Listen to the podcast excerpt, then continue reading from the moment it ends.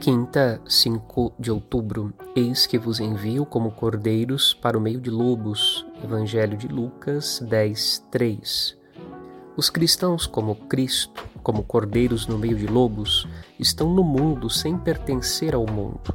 Pertencemos a Cristo, mesmo com as cicatrizes de nossa vida egressa no pecado.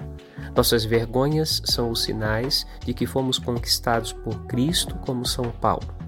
Vive esta semana olhando vez por outra para o céu e repita com fé: Senhor Jesus, sacia-me com tua presença, pois nada neste mundo pode comunicar tamanha alegria.